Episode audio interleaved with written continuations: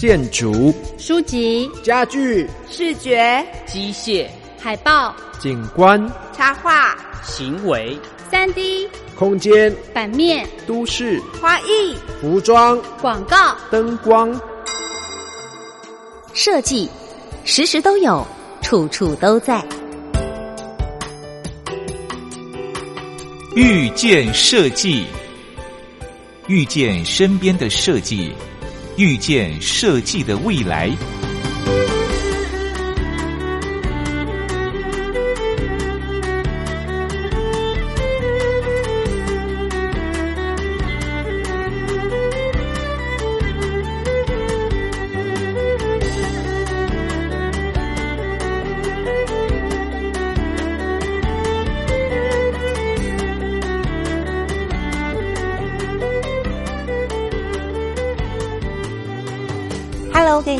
前的听众朋友们，大家午安，我是珊珊，我是东龙，欢迎在星期天下午两点到三点钟收听《遇见设计》的节目。好，我们一起遇见身边的设计，也遇见设计的未来。嗯，今天我们的遇见设计呢，邀请两位贵宾，嗯啊，来跟我们聊一个很特别的设计。对这个设计呢，其实在我们成长的过程当中，就一直都会出现。然后我觉得也是一个缘分，因为透过这样的一个采访，让我去想说，哎。原来可能在成长的不同阶段，这些物件啦，这些材质啊，嗯，其实都是一直在身边的，只是我们过去可能没有那么注意到它们。我们今天要跟大家谈一谈这个令令草草的编织跟对设计哦。对，呃，其实我知道，像那个日系的呃卖家饰家具店，嗯，他们每到夏天的时候都会进，呃，应该也是令草，我不太清楚它是什么草，嗯。但是呢，它就会有那种草编的嗯垫子啦，嗯。或是是一些席周边的商子啊，品，对对对对对，感觉它就是很适合夏天的东西。对，而且很天然呐、而嗯。且就是有些真的是很讲究手工的。嗯，嗯。对。那或者说，很多朋友呃，如果喜欢像那个榻榻米对，啊，榻榻米那个面也是用草编的，对不对？嗯对对，所以其实草编的东西是在我们生活中是可以找得到的。对。嗯那可能可以透过今天我们访问的两位朋友，嗯还有他们在致力于做的这样的一个事情，可能可以对这个更多的了解。我觉得他有点把它更加产业化，嗯嗯嗯，对，一个快要好像没落的一个工艺，然后变成几乎快失传的。对，真的也是 透过呃今天的故事的主角，然后从设计，然后嗯到连接到各个不同的面向。没错，好的，今天呢，我们会访问到令子啊、这个品牌的创办人，嗯啊，还有就是呃，这次帮助他们要上线募资嗯的、呃这个贝壳放贝大壳放大，嗯对，我们会请到两位朋友来到节目中。嗯。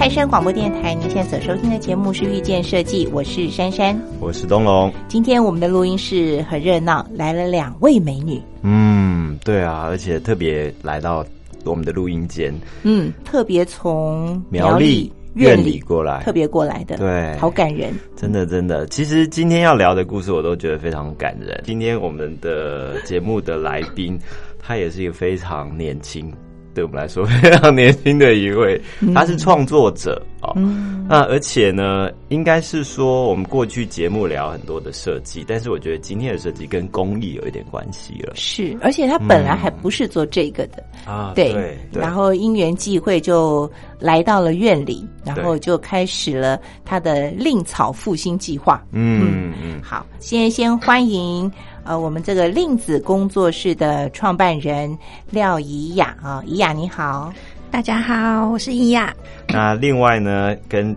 怡雅一起来的是贝壳放大，它是一个群众募资的顾问公司的朋友叫林怡君，怡君好。Hello，大家好，我是贝壳放大的怡君，然后我是主要协助这次令子怡雅做这个群众集资的计划。好，所以我们这个一切要从怡雅开始，对不对？对，对，这一切要从他大三，哇，这算多少年以前吗？大概十年前的，十年前的事情。就是听怡雅讲话，她声音是很轻柔的，嗯但是她很有韧性，嗯哼，就跟令草一样的感觉，会这样觉得吗？就是还蛮执着的一个人。嗯哼，嗯哼，你并不是住住在苗栗院里的人，对不对？对，我是台南的女孩。所以怎么会来到了院里，然后就呃在院里开始做这个令草的呃公益复兴呢？嗯，其实是因为我大学的时候在苗栗念书，然后我念的科系是工业设计。那其实在，呃求学的过程中，其实就刚好遇到老师带着我们去到院里去认识这个材料，然后要用这个去做一个设计。对，那时候是第一次想说，哎，在苗栗待了第三年，居然才知道说，原来苗栗院里有这样一个传统的百年工艺。对，那从此以后一接触就。一发不可收拾，就是觉得好喜欢，然后好喜欢当地的阿嬷，然后好喜欢这种有手感的工艺，所以就决定说，哎，那我可能未来想要投入的方向，也许是这个东西。嗯，可是工业设计跟这个呃，你那时候接触到，它还应该还是属于传统产业。工艺多一点，是不是？是，其实嗯就真的是很传统的产业，跟我们当年念工业设计那个状况是差异，其实是蛮大的，落差也蛮大。就是我们在学校学的，可能就是呃，我们可能就是在画的，可能就是耳机、华数、笔电，然后在想的都是哎、怎么样运用新的科技啊去结合等等。但是当我大三去接触到这个东西之后，我才发现说，哎，原来其实我对设计的热情，它其实可能是比较存在于就是这种跟人有一点感情的层面。就是我发现我相比其他同学，我自认为，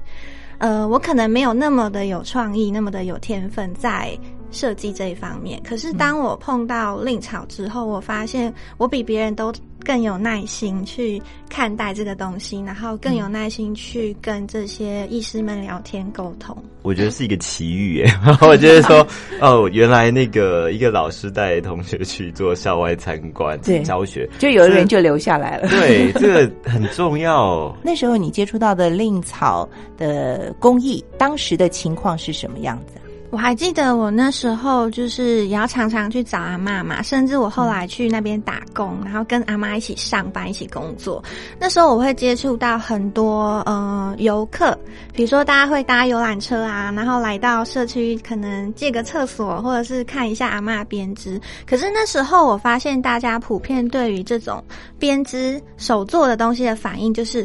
它凭什么卖这么贵？或者是说，他跟那种呃一两百块的帽子到底差在哪里？或者是说，我要买，为什么我不要去买一个有牌子的，比较安心？就是他没有办法去认同说，为什么一顶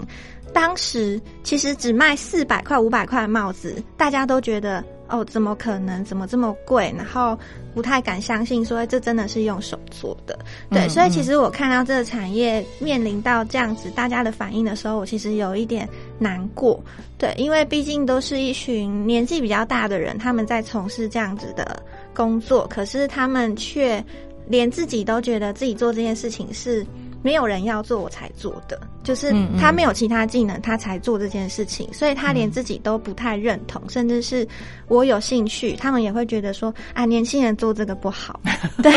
就是他们每一次看到玩一玩就好了对，这个玩玩找个工作。对对对。我看过资料，这个早期大概民国四十五十年的时候，其实令草的编织的这些商品，其实赚外销的大概是第三名啊，然后包括有糖有米这对一些，对，所以好像一年可以做到一千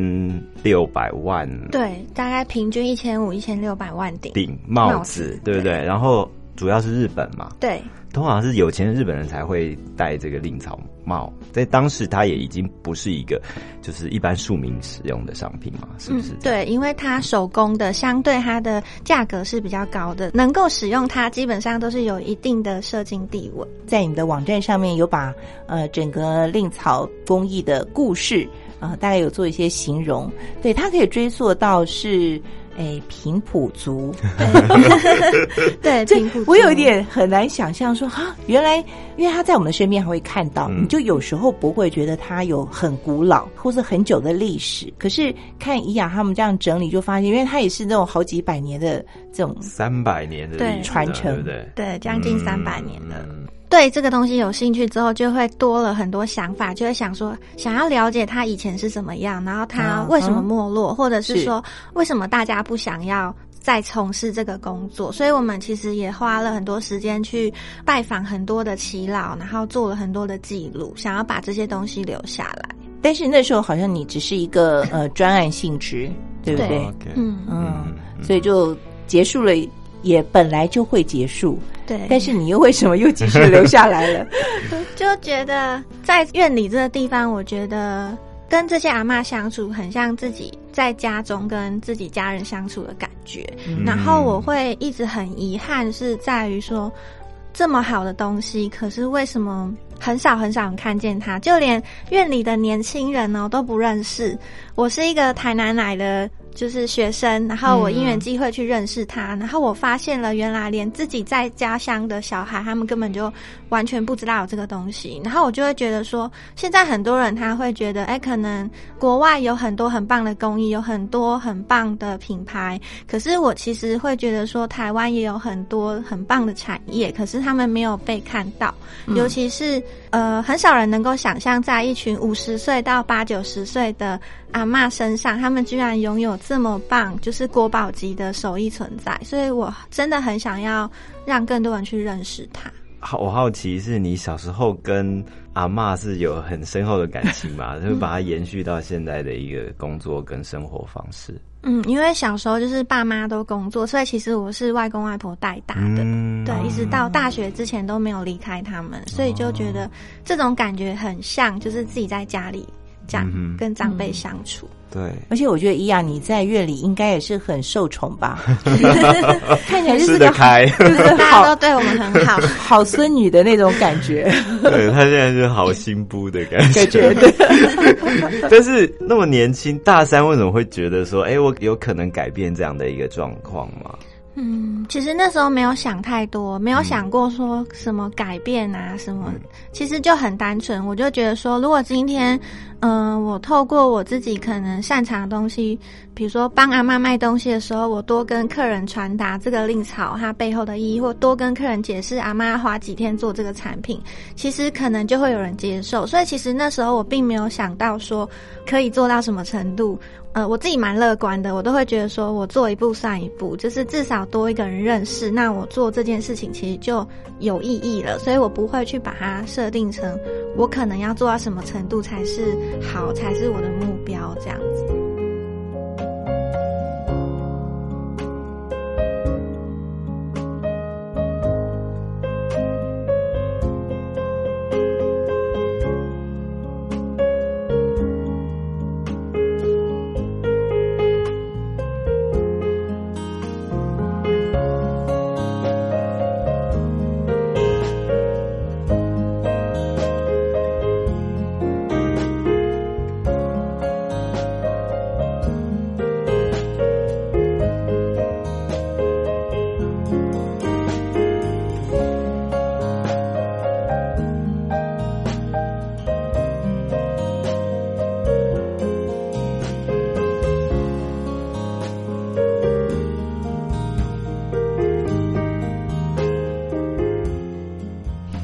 开始只是想说，就是帮忙阿妈们能够多解释一下，对，多卖一点东西，嗯，对，就没想到就一步一步就越走，做的事情就越来越多。对，刚开始的时候会有经济上面的压力吗？有啊，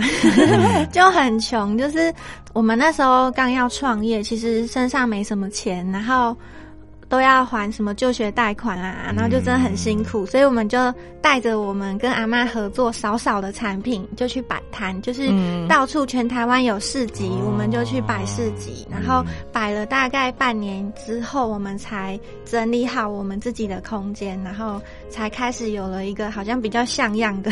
工作室这样子。嗯，但是因为帮那个。呃，怡雅想了说，他其实走在一个那个像十字路口的上面，对，一个是从原料端，一个是商品端，一个是往上的阿嬷们他们记忆的传接，然后要往下可以再传下去。好，所以其实你要做的事情是很多，你怎么样开始你的这整个计划吧？就是你要做的事情，你从哪一个角度开始先做起？因为看起来好像每一个都很重要。我一开始创业的时候，我想的没有想那么多。我其实想的一件事情就是，我觉得阿妈他们花那么多时间做一个东西，可是他却被很便宜的，就是去定价。嗯，所以我觉得他应该要获得更合理的报酬。所以我刚创业，其实我只想一件事情，就是我要怎么样让阿妈可以在最终端拿到的收入是好的。所以我就要想说，我要怎么样去改良我的产品，然后让我的产品在通路上它卖。的价格是可以，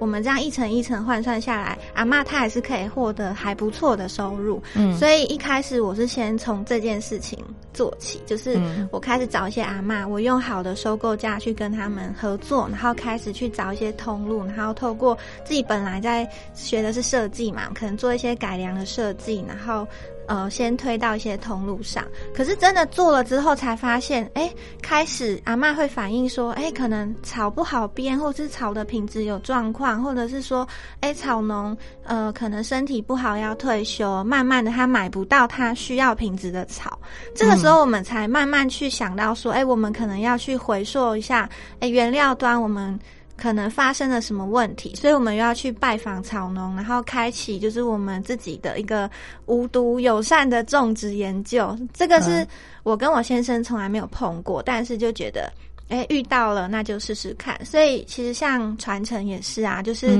当我们。呃，跟阿妈接触，阿妈就会念呐，啊，这样不笑脸难为儿啊，所以我们就会对对对对，所以你就会想说怎么办？因为其实我接触令草这么多年，所以我看过很多阿妈凋零，嗯，然后很多时候你就想着这个花纹会不会阿妈走了？就没有人会编了，嗯，对，所以我就想着说，怎么样我们可以把这个东西先留下来，在还没有找到人传承之前，嗯，所以刚好我们就呃团队伙伴，我们的工作就是，哎，让你去学编令草之后。把步骤一步一步的画下来，所以我们也去做功法资料库、功法记录，也做令草田的种植，然后去年开始做人才培训，其实都是慢慢发现哪里不足，然后慢慢去想办法去看我们可以做些什么。一开始你刚刚讲到，就是你进入到市集这样的一个市场，其实是第一线，而且应该市集面对的这些朋友，大家都比较年轻，对不对？所以。他们给你什么样的反应，以及这些反应可能对你带来一些。不一样的想法吗？其实，在跑市集的过程当中，我觉得是一段我觉得还蛮好的一个过程，因为接触到了居多是正向的回馈比较多，就是他们会透过我们因为介绍令草，然后介绍我们在做的事情，然后进而去了解说，哎，原来院里有什么样的文化。真的很多人因为我们的介绍，然后他们亲自跑到院里来看看，所以我觉得。呃，这一段的经历会让我在未来我在做很多事情的时候，我都会去想，说我当时跑市集的初心就是我想让更多人认识令草，所以不管之后我们在做多么复杂专案，做多么复杂的事情，我就想着说，哎，我当时的初心是什么？那呃，我们让怡雅休息一下，因为 怡君被冷落了很久啊，但是我们一定要先让怡雅把故事。讲出来，嗯，才能接到怡君的身上。嗯，就是为什么这一次呃，你们会协助呃令子、怡雅他们这边开始做一些募资的动作？因为呃，说起来，其实他们也呃算是渐渐发展的还蛮稳当的哈。虽然没有那个爆炸性的成长，但是一步一步走下来，它也有一定的基础。那你们这边是想要帮助他们做些什么样的事情呢？嗯，因为其实，在像令编这个产业，在台湾，其实大家知道说有刚刚有提。到说有三百多年，快要接近三百年的历史了。然后院里其实它以前是台湾海线，刚刚依然有提到说是一个重镇，所以它以前其实几乎家家户户的一些女性们，例如说从七八岁开始，哈大家就要学习怎么样去编令草。然后他们可能是跟自己的妈妈或者说自己的阿妈学，然后基本上是没有真的老师的，所以它算是一种以前维持生计的一个重要的来源。嗯，然后也经过一段时间，因因为后来的其实塑胶开始出现了，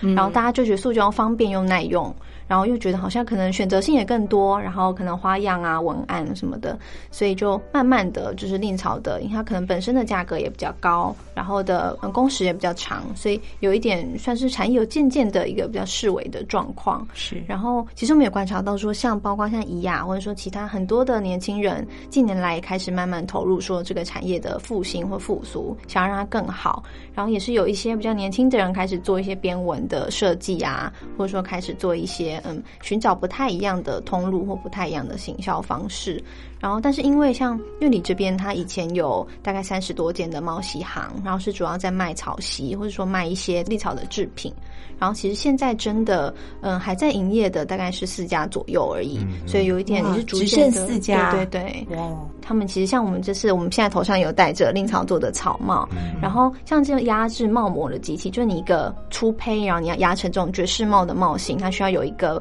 一个机械去把它压压出这个形状。然后它现在这个机器其实剩下大概两台，然后它的两台的院里对对对剩两台吗？是是是，而且它两大家就靠这两台对，两台机器是大家就 是主要的产能的来源。嗯然后嗯这个机器其实它目前已经有大概快三十年的历史了。嗯然后因为呃它是比较旧的机器，所以其实没有办法，如果它嗯，就是说坏掉或者说想要维修的话，其实比较困难的。嗯然后等于说，我们这次的集资计划有一个目标，是希望说能够募集一些经费去换新的机器。嗯然后一方面也是说让这个机器能够持续的运转，而且它的新的机器可能产能比较好。嗯然后它可以做更多的帽子，然后有更多，例如说做不一样的帽型啊，大家会比较喜欢的，年轻人比较有兴趣的。对，然后也是让整个产业能够更活络，然后也是跟当地的一些其他的也是需要这些机器的人有一个嗯共同的一个，例如说是嗯一个营运的方式，或者说大家一起用这个机器共享这个设备。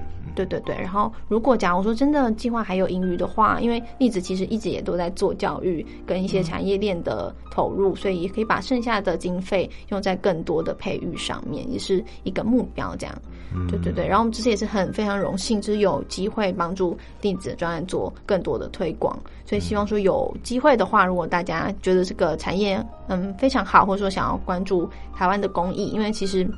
像令草，它从生长，例如说台湾的独特的正三角令到制作，到最后完成，其实都是在台湾本土的一个非常非常源自于台湾的一个，也不能说庶民，可是就是源自于庶民的一个工艺，嗯就觉得大家应该可以多多关注这样。嗯嗯。因为刚刚讲到这个机器啊，它其实是把帽子热压嘛，对不对？对的方式成型，然后它很多不同的模具、不同的形状，就像你们的帽子有呃很多不同的款式一样。对，那我想跳一下，就是像呃怡君在做，那你是贝壳放大，他在做群众集资的顾问这样的一个公司。你们每年每年其实都会接触到非常多不一样的对这种专案，嗯然后有些是社会议题，有些是公益议题等等。但你们怎么会找到令子，或者说你们是什么样的机缘之下，那让你觉嗯得？因为我知道你们成功率非常高，几乎都会达标没有问题。那你你是怎么来看这样的一个专案啊？以及嗯呃，刚刚我们有到讲说这个目标群众的这这一块，嗯，因为像其实那时候，因为可能怡雅也可以分享一下那个时候怎么跟贝壳合作，因为其实原本也是一个很有缘分的开始。对，因为像我们有一个最主要的一个通路是，呃，就是我们薰衣草森林的集团，嗯对对他们一直都很帮忙我们去行销我们的产品。嗯那他们的就是董事长就刚好就觉得我们有聊到说，哎，我们缺了这个机器，然后我们又没有资金，所以刚好就没和了贝壳放大这边的负责人大喊，他就说，嗯哎、那要不然我们来约见面，然后看看这个案子有没有机会。嗯那贝壳其实一直都，其实他们也蛮关注，就是在在地的一些议题，而且。呃，他们的伙伴也都很愿意，就是说，哎，他们知道了这是属于台湾本土的一个文化，所以他们特别特别的用力在推这件事情。嗯，嗯，像我自己的话，因为我本身也很喜欢草帽。老实说，我在例说这个案子之前，其实也没有那么认识定草这个材质，或者认识这个产业。然后那时候，因为大家就在讨论说，哎，我们的专案，例如说什么时候大概开始？然后我就非常兴奋的跟同事说，哎，我好想参与这个案件，因为真的第一个是很很喜欢台湾的工艺，然后另外一个是也觉得这个案件的话，如果假如说是针对比较年轻，或者是针对比较大家可能想说，哎，平常会有。戴草帽啊，或者说平常也是关注一点设计的这种族群的话，好像我自己是觉得我很很想要多多了解，多多参与。所以那个时候觉得觉得嗯，很想要加入这个计划。然后我怎么看这个计划的话，因为其实我之前嗯算是就是令子的粉丝了，对对对，因为其实之前就有关注到令子，然后只是想说，哎，原来不知道说其实这些机器们已经有这么老旧，或者说这个产业其实现在真的是这样的状况。因为以前就会想说这个好像是一个精品，或者说这个好像就是嗯就是大家看到一般的这种可能市集上，或者说某一些百货里面看到的一些比较高级的设。计品，我后来很惊讶是，例如说，它每一个嗯，全部都是手工做，从种田开始，然后收割也是全人工，然后包括阿妈可能编一顶帽子还要花三到四天，甚至更久的时间。然后知道了之后，你就会觉得说，它其实我们可能觉得，例如说售价比较高，或者说可能大家会觉得好像比平常工厂或者说大量做出来的产品。更好像嗯，怎么价格是，例如说两两三倍，或者甚至更高。但了解它的背后的原因之后，你就会觉得其实它非常的值得，而且非常的有意义。嗯，对对。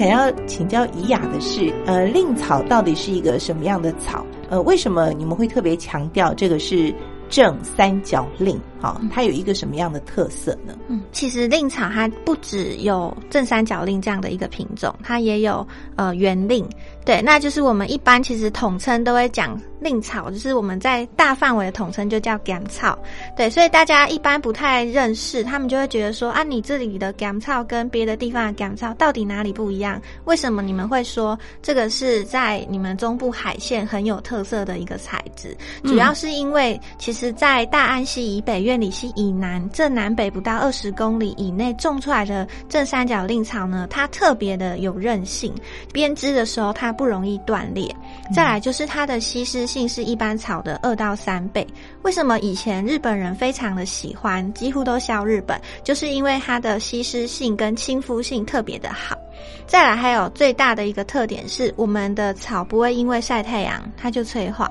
很多人会很担心说：“哎，我买了这个草的东西，我要怎么保护它？或者是会带带个明年可能就不见了，会不会就坏掉了？” 嗯，对。其实如果你有来院里问阿妈，阿妈都会告诉你说：“我那草旁没派啦，就是像他们可能很多嫁妆是草席，他就说我困啥西长你呀，阿波派呀，就是你有在使用这个东西，其实反而是越香越漂亮，然后再就是晒不坏，可以保存的很长久的。所以像这样子特性的。草种它生长在台湾的中部海线一带，呃，台湾其他地区的令草，呃，会因为地方的环境不同，所以特性不同，所以发展的产品其实是不一样的。苗栗、院里、通宵、大甲这几个区块，大部分是发展跟我们的人体肌肤亲近的这些商品。哦，就像席子、席子、大甲席，对，然后帽子、帽子，对，坐垫，嗯，对。以前销日本还有一种很特别，叫木屐垫，就是放木屐垫，对，会绷在那个木屐上面，然后给那个武士穿的。对，这个以前很多阿妈也都是说，哎，我弄这茶给他租小礼本，这样，对对。对。哦，对，这好有趣。然后从令草开始，但是一直在做，然后一直往前推。你 这做到什么时候觉得说，哎，令草不够了，要自己种？然后现在是公公有在种，对不对？对对对，嗯其实那时候想要种的时候，也是就真的是因为很多阿嬷来反映，就说：“哎、这草不喝者，因为会影响到他们的是说，如果一旦这个草品质不够好，它编的时候容易断掉，所以它就要一直接草。所以本来你一个两天可以编完的东西，可能会多一天的工时。可是你在终端销售，你不可能跟客人说我这一顶要卖特别贵，嗯。所以我们就一定要回推，去想办法去帮阿妈去降低她的人力成本。所以我们就在思考说，我们如何去研究种出高品质的令草。那我们也去拜访了草农，然后才发现说，哎，可能现有的惯性农法跟一些呃虫害的影响，会让令草它的品质日益的下降。然后再加上，就真的我们前年拜访的时候，居然只剩下两户草农。嗯然后整个院里种植面积居然不到一甲地。如果有从农就知道一甲地很小，嗯嗯，对。对，那整个院里加起来不到一甲地，其实这是非常大的危机，因为很多阿妈她还躲在家里边，还有这个技术，嗯。但是编的人这么多，可是种的人这么少，所以原料快要没原料快要没，所以我们才想说，哎，要赶快处理。结果种了一年多，在今年种最大面积的草农也过世了。嗯对，所以我们就真的想说，哎，还好我们去年有种，不然今年就草荒了。嗯，对，没有想到说那个呃，没有人种草，嗯，居然是危机的来源。对，对，从头就开始没有了。对他就是各方面都遇到一个危机，嗯，对，所以现在台湾有草编的话，是全部都是台湾自己种的草吗？呃，台湾还是我们有进口的？其实有诶、其实台湾的像院里，我们是坚持用诶、在地的草嘛，但其实台湾很多地方它没有办法，现在的环境可能长不出像以前就是那么品质好好的草，所以可能会进口，比如说像琉球令啊，或是像拉菲草啊，哦就是其他的品种的草。对，那当然也有就是不是草的，可能是紫藤啊或什么，其实竞争者非常的多。市面上有看过像什么拉菲草嗯编出来的帽子或产品就蛮多的，嗯而且价格也不菲。对，也蛮贵的。嗯，所以是拉菲草比较好，还是我们台湾这个令草会比较好用？嗯，其实我也不敢说哪个一定好，但是我觉得就以呃可能实际接使用的情况的话，我会觉得说，哎。我们台湾的令草，它是比较贴近我们人生活中，就是可能会需要的一些特质，比如说有太阳可以晒啊，那其实这东西就是晒太阳就好。再来就是我们可能因为天气比较闷热，常流汗，这东西又可以吸湿排汗，对，所以我觉得以特性来说，我是真的很推荐，就是我们台湾的这个中部海线一带的三角令草。而且你们自己在种植嘛，然后也会一直改良，对不对？那你是以怎么样的一个目标来去改良它，嗯然后让它的材质符合编织啦，或者在使用上面的一个需求？嗯，因为其实我们在决定要种草的时候，我就直接说，我们来种友善，我们不要用药，好不好？然后那时候我公公就。啊，你在想什么？就是 他就说，平常人种惯性农法已经够累了，你还要种友善？而且会觉得说这又不是拿来吃的，对对对撒药有什么关系？对，就是其实很多人都有这种想法，尤其是从农的人，他就会觉得你年轻人不懂才会这么想。但是我会一直努力去说服长辈，就是。呃，就是告诉他们说，我们其实种惯性已经遇到瓶颈了。那如果我们要跳脱，就是我希望可以让土地可以用自然循环的方式去长出强韧的令草，然后我们试试看。就是我就会一直告诉他们说，我们试试看嘛，真的种不出来再说。对，就是一直拜托。然后后来就是长辈们会看不下去，好啦，你没景问得来这回景，就是大家互相帮忙，然后收割，因为这个人力。耗非常重，不止对。种，你还要收割的时候是要很多人下去割，然后要一直晒太阳，然后还要曝晒，要呃草料分级，这个都是要非常多人的投入，嗯所以变成所以这个部分嗯目前都还是要用人工，对。没有呃机器。没有机器，去做，对不对？因为你一旦收割的时候折到，它就变次级品。哦阿妈会很挑，阿妈讲这我不爱，他就说啊，这不爱卖啦，这有老人斑，就是有时候种太老，还会有那个斑点。阿妈说这有老人斑不可以，就是他们对工艺这件事情，其实他们的要求非常的高。嗯对，所以你就会想着说，呃，他们已经有这么好的技术，我们应该要想办法生给他一个好的原料，嗯对，才能够产出一个好的作品。本来在院里在做这些编织的阿妈越来越少，然后你去把他们挖出来，是不是？有些人可能已经是几十年、五十年都没有在做的，然后你还可以让他说服他说。再出来就是有一点付出的意味，你到底怎么做的？其实一开始就是要旁敲侧击。其实一开始创业的时候，真的很少阿妈愿意跟我们合作，大概就四个人。可是我们现在有三十二个阿妈。哦，对，其实这样子的过程是因为我们其实，在跟阿妈相处的时候，我们不会把它当做是我是跟他收购的一个。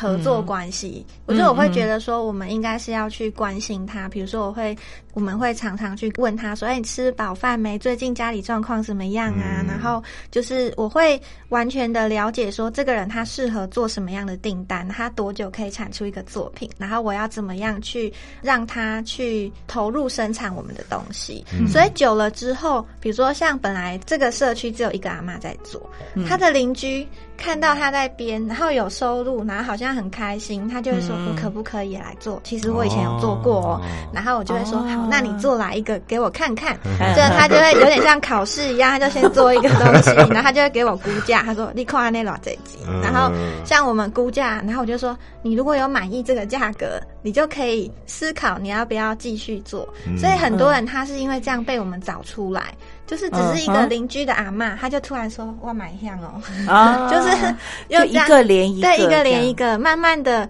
他就会觉得说：“啊，以前小时候就是邻居坐在家里，大家一起边聊天，然后现在老了，看到邻居做，那我们也来做，然后他们就会说，就居然又开始聊说：‘哎，我们以前做令草什么样什么样？’他觉得很有趣。对，嗯，其实，在院里，因为院里也是一个比较。没有那么开，哎，没有开发的地方，所以它其实比较农村。嗯，然后在地一样就是老年人口比较多，然后年轻人口流失，高龄化，对高龄化，剩下小朋友跟阿公阿妈，所以其实很多老人家他是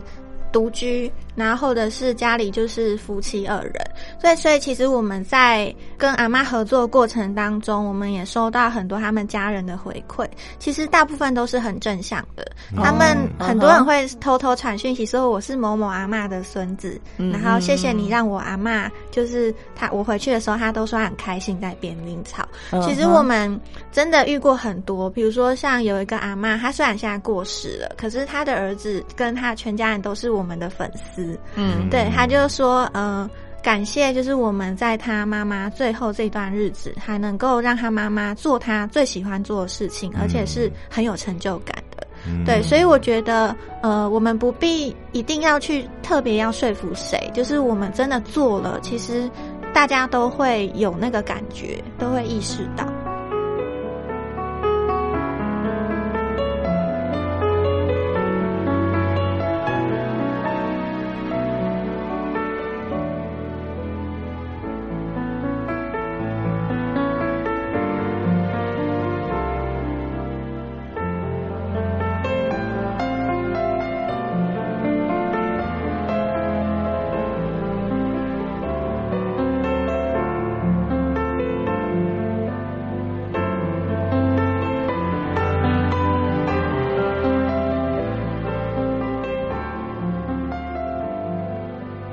这应该是伊亚，你这是人格特质很特别的地方，因为你可能这就是去收购啊，然后可能还要去看这些令草长得怎么样这样子，然后你还要去设计做成商品，然后你可能还要去看每个通路它的一些状况，然后还要看每个阿妈擅长的东西，甚至还要。给他们做一些在职训 练的这些培训，或者然后你还要去找，在接下来有没有人继续来做这个部分？所以关于这种传承的工作内容，你大概是怎么想？你怎么做？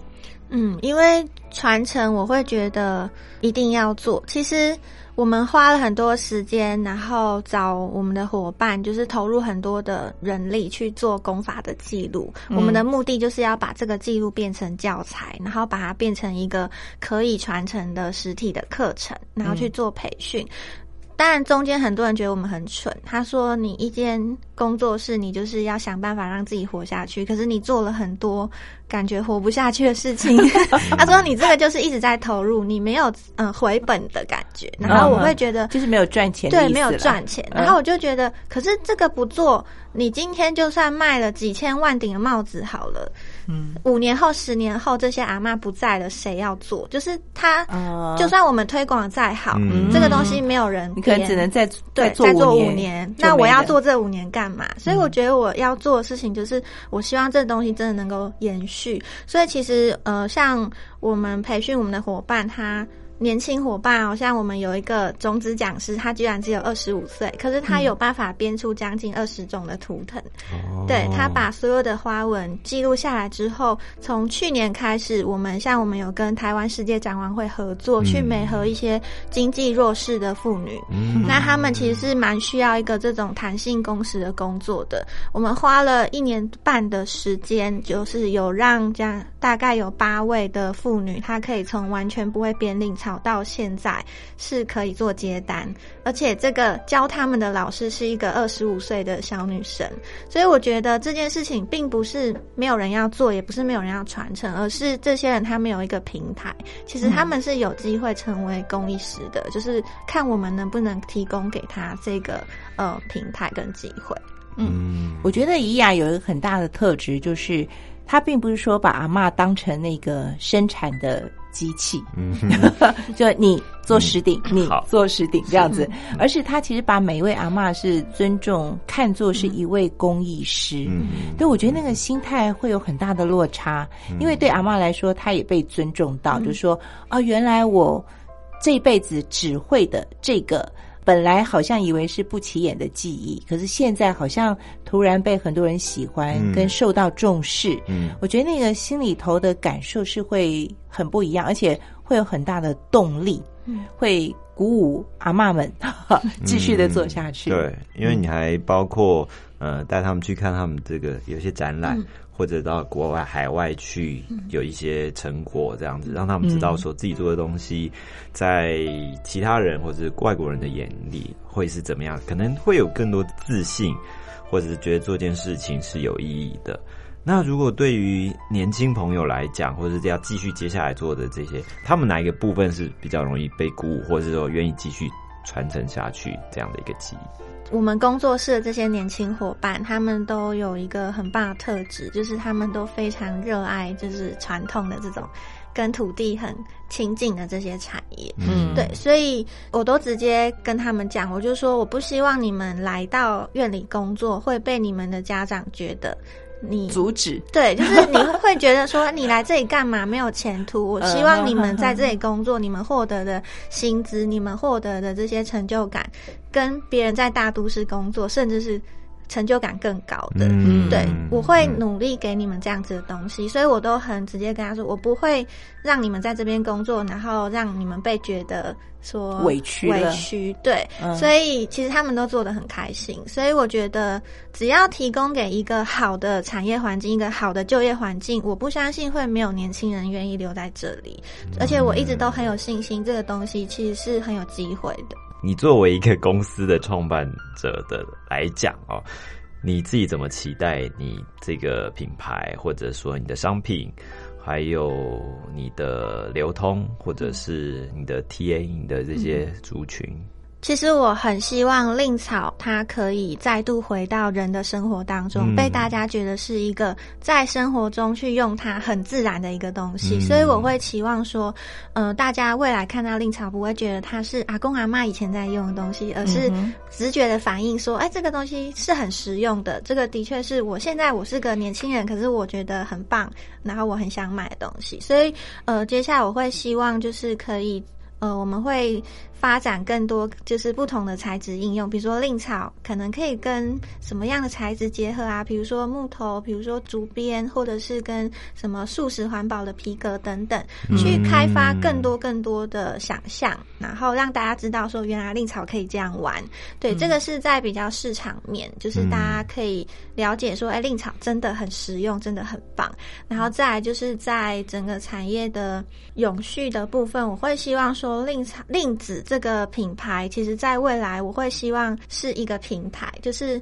也许有很多年轻人他学习了这个工艺，他未来想要独立做一个工艺师，他想要有自己的工作室，那我觉得令子他就会是一个我可以提供你什么样的资源，或者是说有人想要种令草，包含我们也开始培训了。年轻的草农，完全没种过、从过农的这些年轻人来学种令草，就是我希望令子可以无偿的去提供很多，就是他们所需要的东西，然后成为一个可以帮助这个产业一直走下去的很大的一个推动的人。不过到这里，我就想请教怡君的哈，就是因为其实从怡雅跟我们分享，你会感受到他那个满满的热情，就是。他可以无怨无悔去投入，那不计成本也不计回报。可是站在你们这样的一个是辅导募资、呃贝壳放大这样的一个角色的话，因为我们从旁边角度去看的话，你会怎么样去帮助他们？就除了这个热情之外，可以得到更多的关注，或是更多的支持，或者可以得到更多的资源？你们会？如何去思考这样的事情？对，因为其实我们也有观察了各种面向的，就是受众啊，或者说可能觉得大家嗯会怎么样看这个品牌，然后怎么样看这个材质，或者怎么样看令草令编这个产业。然后我们也观察到说，其实嗯，因为令子本身的受众好了，可能是比较年轻的女性。然后我们也期待说，其实这一次的，包括说集资专案啊，或者说以我们比较作为一个外围观察者的角色来看的话，我们希望能够把它跟更多的，例如说亲子的族群，或者说比较不太一样的、比较高年龄层，或者说比较低年龄层，更多的人去让他们看到这个产业。然后我们自己也观察到说，这个产业其实大家刚刚一样有提到说，其实长辈也在这个之中获得了很多的成就感。然后这其实也是我们非常想要透过这个专案去跟大家说明的一个。嗯，我们自己觉得是专案的核心价值，就是其实它不只代表是一个产业，它其实代表是一种台湾人的精神，就是我们的坚韧，然后我们勇敢，然后令草看似就是它一根一根，可是它聚在一起的时候，就是可以编织成一个非常精美的作品。就像台湾人，可能我们每一个人自己有自己的特色，可是我们聚在一起的时候，我们有非常大的能量。嗯，所以这个也是我们觉得这个计划非常有意义，然后也觉得可能更可以跟更多朋友去沟通的一个价值。然后之中。其实他，例如说跟长辈的部分，像伊亚，其实他们也都会办那种阿妈尾牙，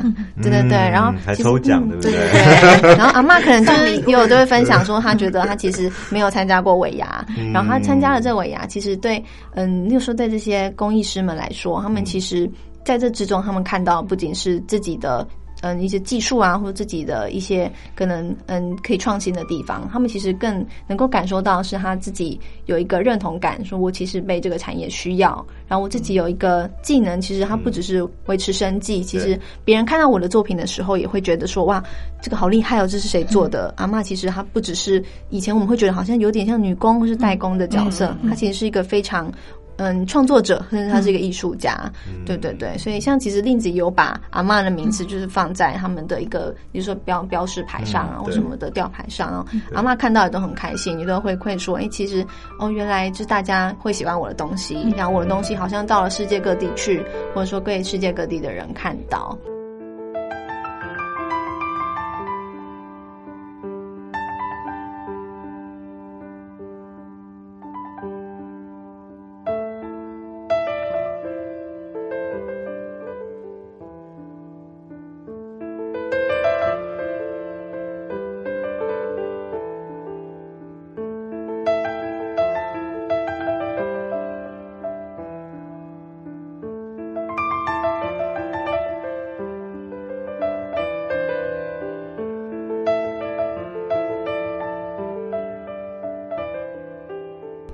这个每个商品里面，像尤其是帽子这个部分，你有把每个阿妈的名字，甚至你就是直接用他的名字来命名好了。呃，这个想法是什么？就是说，如果我们比较社会化比较深的人，就会觉得说要为自己的产品负责。其实我觉得那时候会有这种想法，就是单纯的觉得说。我想要让大家看到阿妈，就是为什么大家都会觉得这个东西不应该值这个价格。其实我都会告诉他说：“你知道吗？这个编帽子的阿妈叫做阿曼，你知道她花了几天做这个东西吗？而且我觉得透过用阿妈名字命名，可以有很多可以跟客人互动的东西。比如说像为什么有有一顶帽子叫阿满帽？因为阿满阿妈呢，她是一个有一点小任性的老人家，就是比如说有一次 有一个客人订了一顶小朋友的帽子，他的帽檐要八公分给小朋友戴，然后结果阿妈就说：“boy，你那人看他要看明。”他就不想不想帮那个人编，然后他就说如果做一半他就编，然后他只做他四公分，对，他不要做，他不要做八公分，帽圆不要太宽。他就说这样小朋友戴不好不好看，他非常的坚持。然后后来我去跟客人沟通，客人居然接受了，对，然后他就觉得阿妈很可爱。后来我就发现阿满阿妈这个人呢，我每次跟他订什么样的帽子，他做出来都不一样。就是它的尺寸啊、规格、花纹的位置都不一样。后来我就跟通路说：“好，我们有一顶叫阿满帽，你如果想进货的话，我无法保证每一次的规格。”对，所以后来我就发现，哎，这样的模式这样子也可以成功，对对对，包含像什么名片夹也用阿妈的名字啊，就是各各种产品，然后大家就会很很疑惑，然后很好奇，然后我们就可以跟客人多聊一些。对，我觉得这也是很有趣的点。我一开始的时候也不不一定会跟这个令草做的帽子有那么样的一个接触到，或是认识。只是我后会后来就想起说，以前其实我爷爷就是喜欢戴这个帽子，然后他每天早上要出门的时候就会戴，然后就有那种老绅士的感觉。对，然后有一个吊带，然后就比我还讲究的出去约会。原来你的帅是来自于团的，所以我是想。能不能够给一些还没有接触过的朋友们一些建议，或者是说给他们一些挑选上面的一些秘方式啦？下次就是哎有看看到的时候，他不会觉得说这只是好像呃某些人才会戴的帽子，尤其夏天里它也非常适合。嗯呃，你会给第一次接触到这些人他们怎么样的建议？嗯。我会觉得第一次购买我们令草的产品的人，我觉得非常推荐。就是你可能觉得说，哎，有些帽子它比较高单价，然后你又还不知道戴了到底舒不舒服，到底适不适合，那我就会推荐我们其实有一个系列非常的特别，叫做初心者系列。那其实这个初心者系列代表着可能编制这个作品的人他是初学者，他没有学很久，所以他编织出来的东西没有像老艺师一样这么的精细，可是他拥有的还是令。草它的非常棒的本质，然后它还是我们压完之后，它还是一样很帅气。虽然说它的编织细致度可能没有那么好，对。那还有另外一种初心者，就是他几十年没有编了，他再回过头来编的时候，他需要一段时间去练习，他才能够编的跟以前一样好。是，所以我们一定会收购一批它没有那么精致的产品。那我们都非常推荐说，你第一次购买令草产品的人，你可以买我们的初心者系列，因为。你也是初心者，你第一次使用，那你会发现，哎，你使用了初心者，觉得它特性好棒哦，然后其实真的很喜欢，那我们就可以来。更更支持这些老艺师的，我们买更加精细的作品，对，所以我们会推荐大家就是循序渐进，你可以先从我们比较中低价位的帽子，然后先从哎看看适不适合穿搭，然后可以挑战不同的颜色穿搭这样子。其实我都鼓励大家应该先闻一闻，拿到都会先闻一下，先闻一下，尤其是呃像令草的帽子的话，它因为它有味道，所以你戴着其实。你自然就是在那种天气很热的时候，你就闻到一个草的草香味。对我觉得那个有一点那种安定心神的感觉。嗯，对，那个可能就是一般的那些材质比较不会呃有的那种就是味道。那我想最后是不是请宜兴帮我们介绍一下这次呃令子他们上这个募资平台有哪一些的呃方案可以介绍给大家的呢？因为其实，嗯，这次的集资专案是在泽泽这个平台上进行集资，然后其实我们有，因为这次集资也是特别的，跟宜家这边讨论了很多不一样的回馈方案，然后想说可能让大家在赞助之外对这个产业有帮助，然后更让产业活络，然后关注令草这个公益之后呢，能够实际上拿到这些小礼物的时候，也是有，嗯，一个可能是我是第一第一次就是嗯这个新的联名啊，或者说新的材质，我是第一个获得的人，这样这种小惊喜。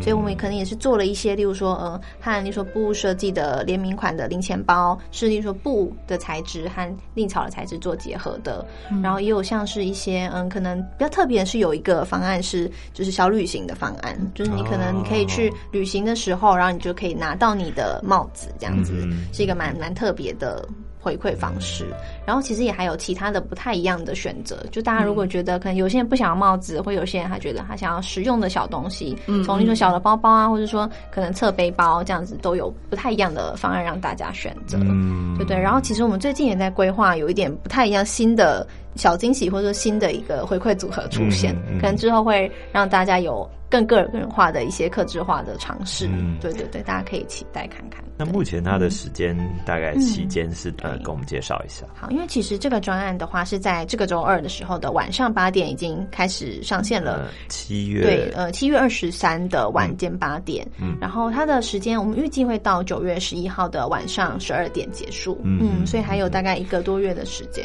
嗯。那如果这当中我们想要先实际的去摸摸看、带带看、闻闻看，呃，哪里看得到跟摸得到？像如果大家想要亲眼看阿妈编织，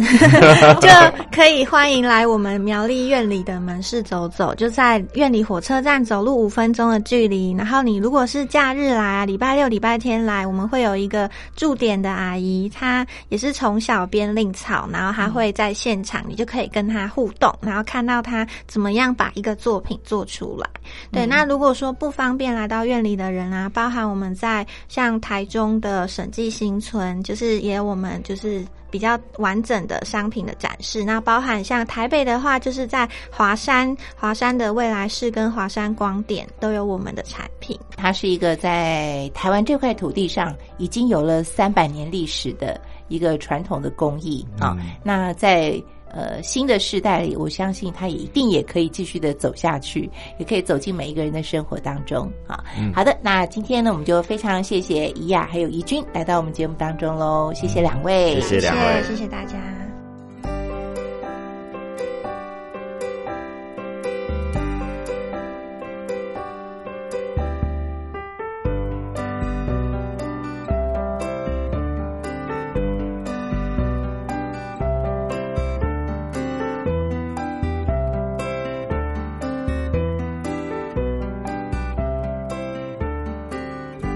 东龙，你知道吗？本来我一直在犹豫，说哇，他们这个草编的帽子哈，一顶可能要好几千块，嗯，那的确有点下不了手。可是今天做完访问以后，我突然，我突然有点想想要去买一顶了。我觉得很神奇哦，因为可能他在还没有进行这个访问之前，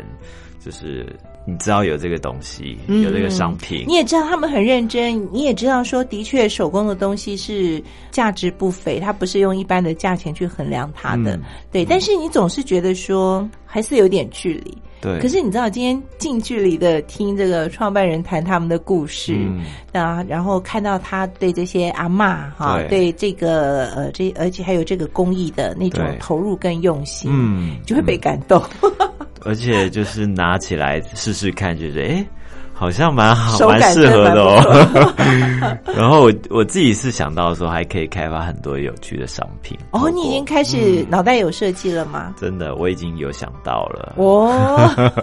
希望之后有机会可以跟他们合作。嗯，好，那我也期待这个东龙遇见了令草设计以后呢，又遇见了呃令草设计的未来。是是，期待有机会跟台湾的令草 有机会编织出新的商品或者新的可能性。嗯，好的，今天的遇见设计就进行到这里了，谢谢东龙，谢谢大家，我们下周同一时间空中再会，拜拜。